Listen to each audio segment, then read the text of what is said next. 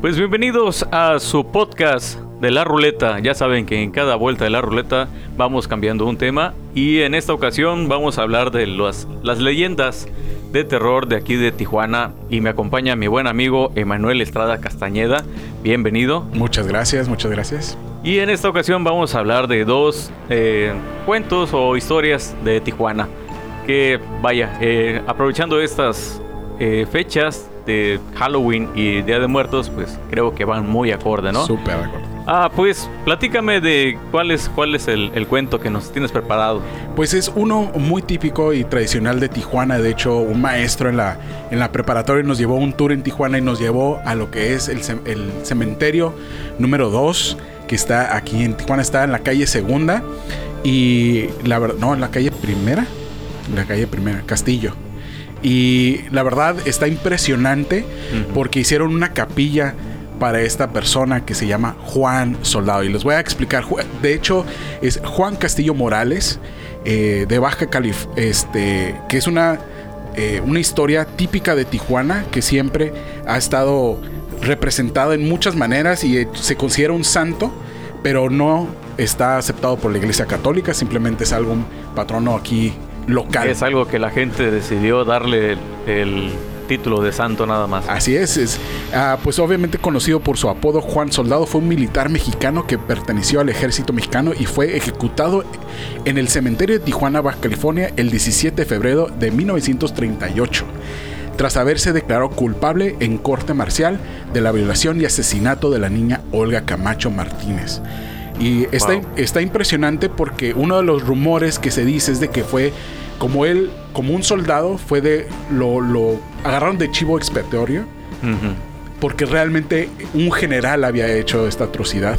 Ah, ok, y, muy bien. y lo triste es de que, pues obviamente como mucha gente lo considera inocente, fue ejecutado de una forma eh, mal, porque no hubo un juicio, no hubo... eh, se hizo un patrono de la inocencia y ahora, de hecho fue, ahora es el patrono de la migración, de la gente indocumentada.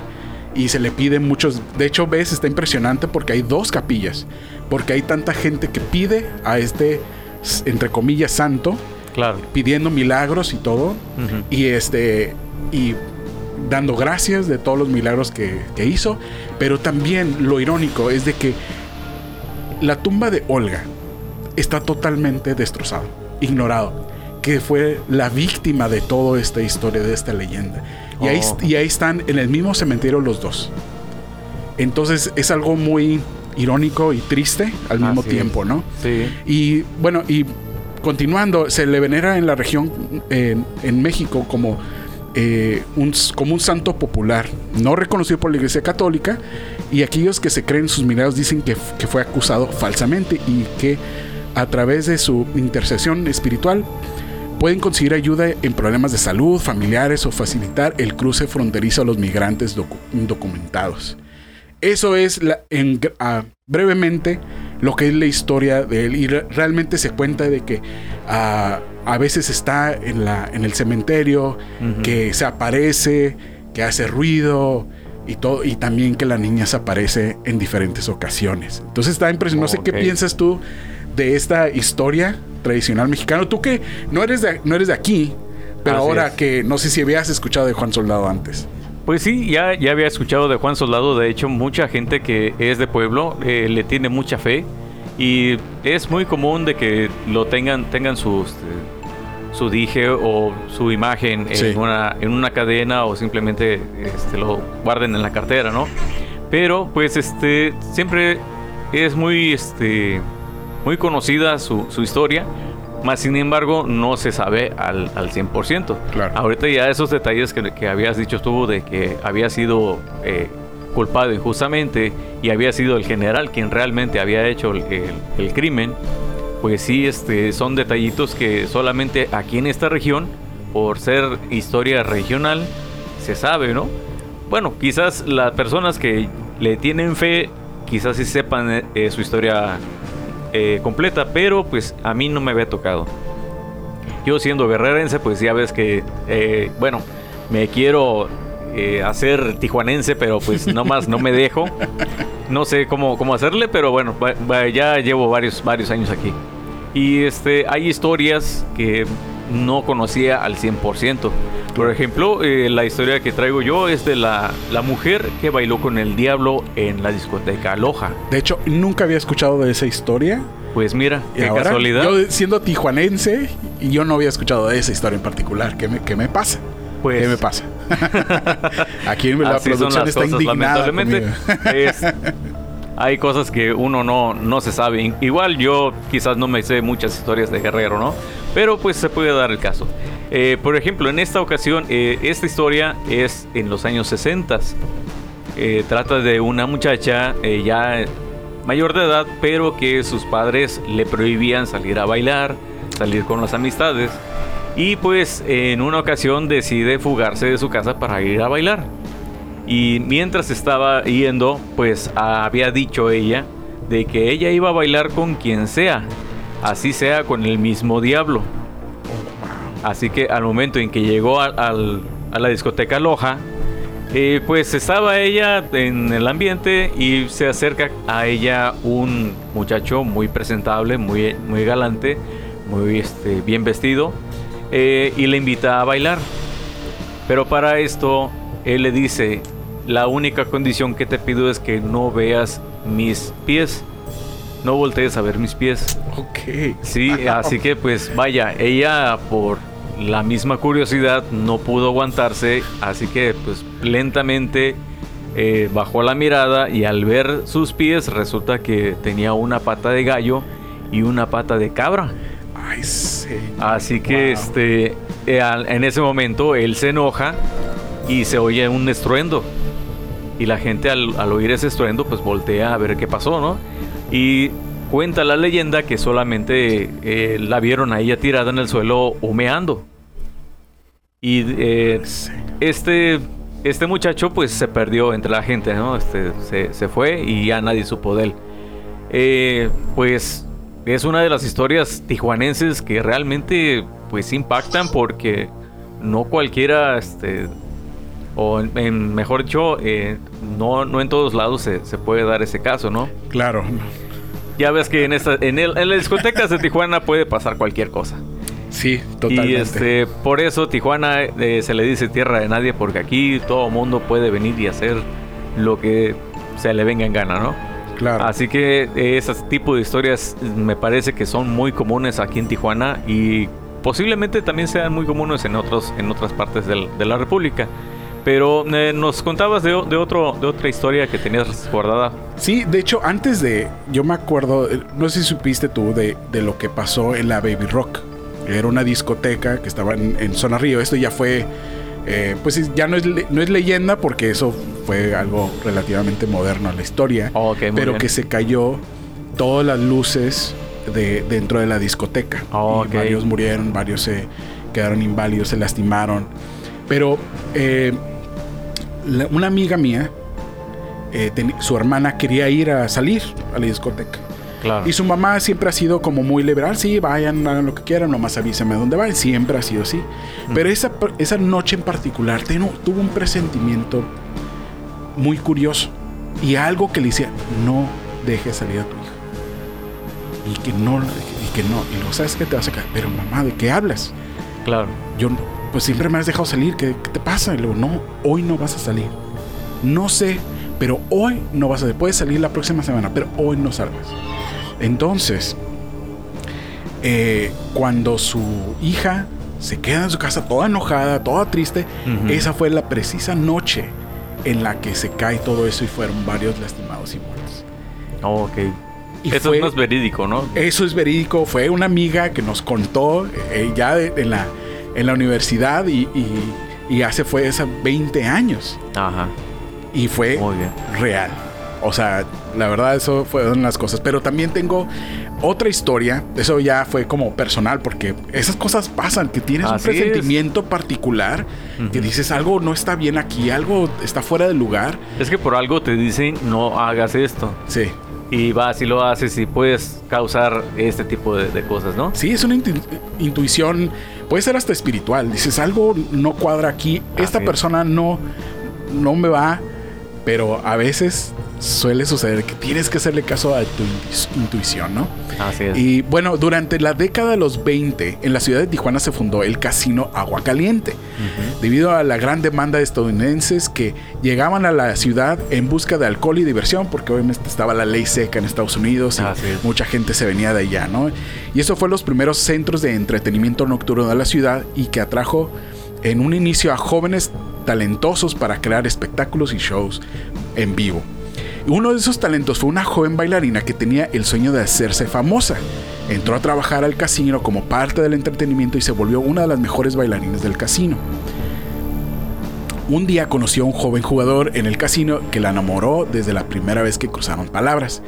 Este joven tenía un mal hábito de hacer trampa en la ruleta para ganar dinero fácil, pero en muy poco tiempo los dueños del casino descubrieron, lo descubrieron y le prohibieron la entrada. Así que decidió engañar a la bailarina conociéndola, eh, conociéndola de que iba a que le ayudara a robar a sus amigos ricos del casino. Ella aceptó y se convirtió en su cómplice robando desde relojes hasta joyas de los turistas. En muy poco tiempo juntó un vasto tesoro de dinero y joyas que le entregó a su amado ya empezamos mal esa historia, ¿no? Como alguien que ya sabes, ya lo estás conociendo cómo se maneja en su vida y ya estamos viendo eso, ¿no? Mm. Se vieron por la noche para ocultar el tesoro y evitar que alguien los descubriera. Pero cuando la bailarina se dirigía al sitio acordado, notó a lo lejos al joven acompañado de otra mujer. Creo que lo peor que puedes hacer es ofender a una mujer mexicana con otra. Es. lo peor que puedes. Eso ya Creo que en, todas partes del mundo, ¿no? Si, si no respetas a una mujer, te va a ir mal. En un arranque de celos, la bailarina decidió enterrar el tesoro en un sitio secreto antes de entregárselo a su amante. Cuando llegó al lugar, él ya la estaba esperando y con ansia su preciado tesoro, pero ella le dijo que estaba asegurado que, y que nunca se lo daría. El joven se enojó y después de una fuerte discusión sacó un cuchillo de su pantalón y la degolló a la bailarina. Wow. Justo esa noche la bailarina tenía que presentar un show en el casino. Algunos dicen que sí llegó y que fue la atracción principal. No habló con nadie y cuando finalizó se retiró del lugar.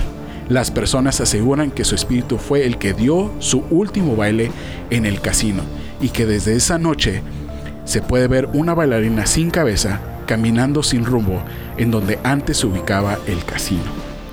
Wow. Eso es uno de los. De hecho, la bailarina sin cabeza decían que estaban en mi escuela también, que era la Francisco de Madero en la Cacha. Claro, Entonces, como que era típico de la ciudad pero, ¿qué, piensas de esa historia? ¿No si lo habías escuchado no? Pues mira, la verdad no había escuchado esa historia, eh, y menos de una bailarina decapitada. Ahí sí este, me agarraste en curva porque no, no la había escuchado. Eh, ya había escuchado anteriormente varias historias, eh, yo que me la paso más trabajando en fábricas. es muy común encontrar que en la fábrica hay una niña que te espanta o una bailarina porque anteriormente donde estaba esa fábrica era un casino o cosas así. Es muy común este, encontrar ese tipo de historias en, lugares que están, se puede decir, apartados. Y este, muchos creen que es cierto, pero pues vaya, a mí me ha tocado trabajar de noche y sinceramente nunca me ha pasado nada. nunca me, me he encontrado a un solo fantasma. Y he, caminado solo, completamente solo, ¿eh? sin que nadie me acompañe. Pero no hay un ruidito por ahí a lo lejos que... Pues mira, siempre encuentro la causa de ese ruidito. Lamentablemente a mí nunca me ha pasado algo sobrenatural. Siempre le he encontrado la lógica a algo. Eh, quizás soy algo escéptico por eso, porque no me ha tocado realmente vivir algo paranormal. Yo creo que a lo mejor es una mentalidad también muy lógica, ¿no? Como que hay, debe haber una explicación para esto y no te dejas llevar por la emoción o por la imaginación de, no, no, es que debe de haber una explicación. Claro. Pero definitivamente, o sea, han pasado cosas. De hecho, cuando eh, a mi mamá le fascinaba ver películas de terror desde uh, Freddy Krueger y Halloween y todo eso, y teníamos cinco años o seis años y nos lo enseñaba. Y para nosotros, después de haber visto eso, todos los ruiditos que había Eran, ahí estaba Freddy Krueger, atrás de ahí estaban raspando las paredes o, o cuando los gatos se mueven por arriba de la- del techo. Sí, sí. Tun, tun, tun. Y no, ¿qué es- qué- ¿quién es? ¿No? Luego, luego eh, te, se te vuela la imaginación Así en es. ese instante porque tiene, quieres darle cara o movimiento o, o espectáculo. Pues creo, ruidos, ¿no? creo que a todos de niños nos ha pasado. Incluso a mí también, yo en el pueblo donde crecí, eh, muchas veces me mandaban a comprar algo a la tienda ya oscuro, eh, a- no altas horas de la noche, pero sí este, en la tarde noche y de camino se me, se me oscurecía, ¿no? Así que este, si pasaba yo por algún, algún callejón, yo pasaba corriendo porque yo sentía que alguien, alguien me tocaba el hombro, ¿no? Pero pasa el tiempo y te vas quitando esas cosas de la mente, ¿no? Este, ya le empiezas a andar buscando la lógica a todo. Quizás esté mal de mi parte porque, vaya, eh, siempre es bueno tener esa chispa, ¿no? Esa, esa intriga de, de, Claro. de, vaya, eh, sentir esa emoción de que algo puede pasar. Pero Sí. pues, Y de hecho, o sea, a mí me pasó, y relativamente hace 10 años más o menos, eh, a mí me, me fascina, de hecho hasta la fecha me gusta caminar en la noche. Error en Tijuana, no, ya no, no se puede hacer eso en Tijuana. Y iba caminando y a, lo- a mi izquierda, me- así como a, lo- a la orilla del ojo, yo veía que había una persona recargada sobre un árbol. con Un capuchón negro y todo y hacia el costado. Y sentí que la sangre se me fue a los pies definitivamente. Dije, Sí, sí. que "Ah, hay algo mal y empecé a caminar con un poquito de fervor. Ya empezó como, salió un poquito de adrenalina así del cerebro. Un poquito, ahí te va tantito más para que le eches ganas, ¿no? sí. y empecé a caminar un poquito más rápido y no se movía y sentía la mirada desde que lo vi desde casi enfrente y hasta yo pasar por enfrente de él. claro. Y, y no sé si qué pasó, qué va a pasar. Y caminé y en cuanto ya sentí que estaba suficientemente lejos de ese árbol, empecé a correr. Ok. Pero ya, igual, ya era la, entre la imaginación, a lo mejor sí estaba un tipo, pero él ni en cuenta, a lo mejor estaba tomando o lo que sea. Pero esa, ese, ese momento, claro. eh, yo, yo puedo crear una leyenda a partir de eso, ¿no? Así Como es. ciertos elementos que tú agregas porque le agregas a la historia y cómo fue, quién dijo, ah, pues es el muchacho que murió hace no sé cuánto tiempo ahí y ahí está su espanto, ¿no? Y- o como hospitales que antes en, el en el, campe, enfrente del campestre, Club Claro. campestre había un hospital Ajá. y que también ahí espantan. Así es. Entonces, eh, cada vez se, se puede hacer todo esto un, un, este, unas grandes historias, ¿no? A partir de, de la imaginación del ser humano. Sí, pues yo creo que de ahí parten todas las historias, ¿no? De la imaginación de, de- de los testigos del- de, algo que pasó y pues no falta quien le dé este ese ese no sé este ah, ¿qué, te, qué te puedo decir? Es, e- esa imagen de, de, de terror, ¿no? Sí. Ah, o de intriga o de no sé algo algo eh, cualquiera puede puede buscar la manera de, de hacer más fantasiosa una, una historia real, ¿no? Sí, nos gusta sazonar todo, Así definitivamente. pre- precisamente eso, sazonar la historia, que es muy común en, aquí en México y creo que en, en va- varias partes del mundo, ¿no? Este, pero sí es, es muy común que una, un acontecimiento real lo, lo exageren y lo hagan una historia de terror. Así es. Y pues desde tiempos anteriores eh, era muy común exagerar mucho las historias para más que todo que aprendieran los demás de esa historia. Que haya que hubiera algo que les quedara en la mente de que sabes que es que esto no lo hagas porque te puede pasar esto. Sí. Y posiblemente de ahí vienen todas las historias, ¿no? Este, Sí, y se vuelve parte de la identidad del, de donde se encuentra, ¿no? Es Tijuana, Así es. es. parte, es, esas son las Y historias. vaya, Tijuana pues, es Sí. este vaya, de aquí puedes sacar historias a, a- a lo que gustes, ¿no? Así De aquí puede salir mucho, mucho material. Eh, porque vaya, la vida este, nocturna de, de aquí de, de Tijuana es muy variada, así que es muy común encontrar una historia. Pero eh, vaya, este, hasta el momento, eso es todas las historias que vamos a contar por el momento en la ruleta. No se despeguen de nosotros. En, en otra ocasión vamos a hablar de un tema diferente. Ya, ya saben que cada vuelta de ruleta es un tema diferente y lo, lo podemos eh, acondicionar al, al gusto de todos, ¿no? Así que también estamos al pendiente de ustedes. Si quieren darnos alguna opinión, darnos algún tema a qué tratar, pues estamos a sus órdenes. Esto fue La Ruleta. Eh, yo soy Augusto Pérez, mi compañero y amigo. Emanuel Estrada, muchas gracias. Pues muchas gracias a ti y pues hasta la próxima.